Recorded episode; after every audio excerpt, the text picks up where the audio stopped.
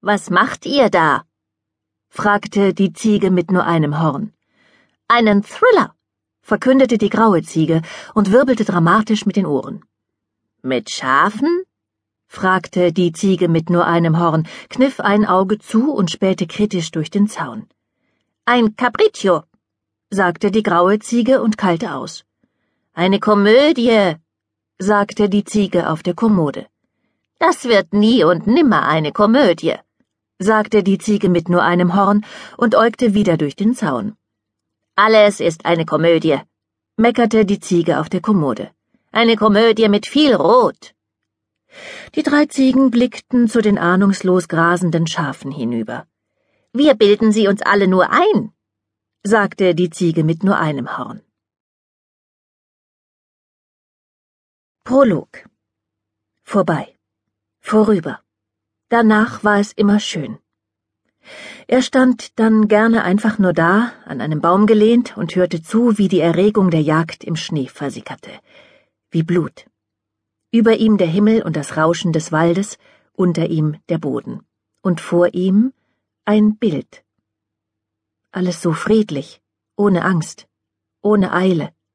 Er fühlte sich frei, neugeboren, überrascht, Hände zu haben, wie rot sie waren, und Beine, und eine Form. Während der Jagd war alles formlos, nur ein Vorne und Hinten, Fährte und Beute und Geschwindigkeit. Leben und Tod.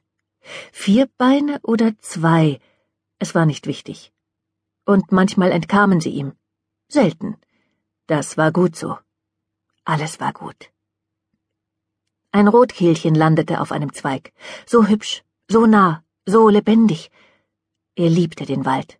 Egal was passiert war, egal was passieren würde, der Wald nahm ihn auf, und er wurde ein Tier wie andere Tiere.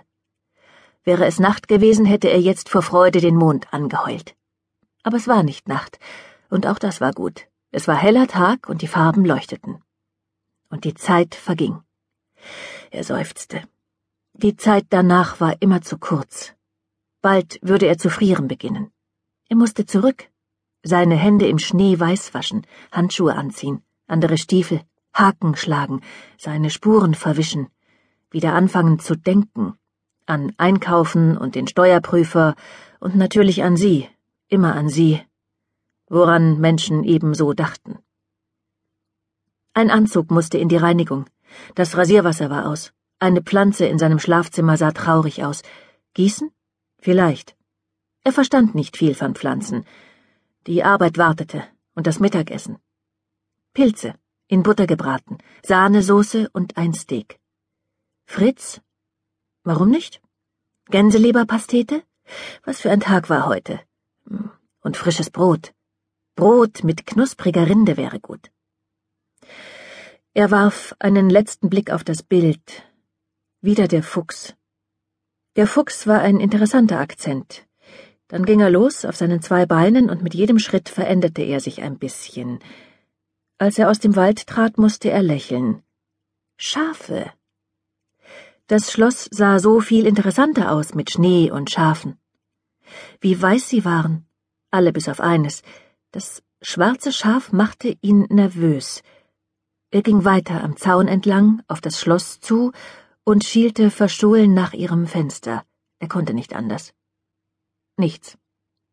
Der Garou rollte sich tief in seinem Inneren zu einem satten, zufriedenen Knäuel zusammen und schlief. Erster Teil Fälle Und dann? fragte das Winterlamm.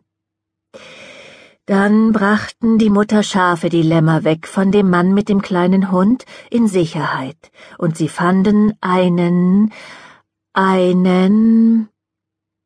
Cloud, das wolligste Schaf der Herde, wusste nicht weiter. Einen Heuhaufen, schlug Cordelia vor. Cordelia war ein sehr idealistisches Schaf. Genau, einen Heuhaufen, sagte Cloud, und die Mutterschafe fraßen, und die Lämmer rollten sich im Heu zusammen, und schwiegen. Die Schafe blökten begeistert. Die Geschichte vom Schweigen der Lämmer hatte beim wiederholten Erzählen nach und nach einige Änderungen erfahren, und jedes Mal hatte sie dabei ein wenig gewonnen.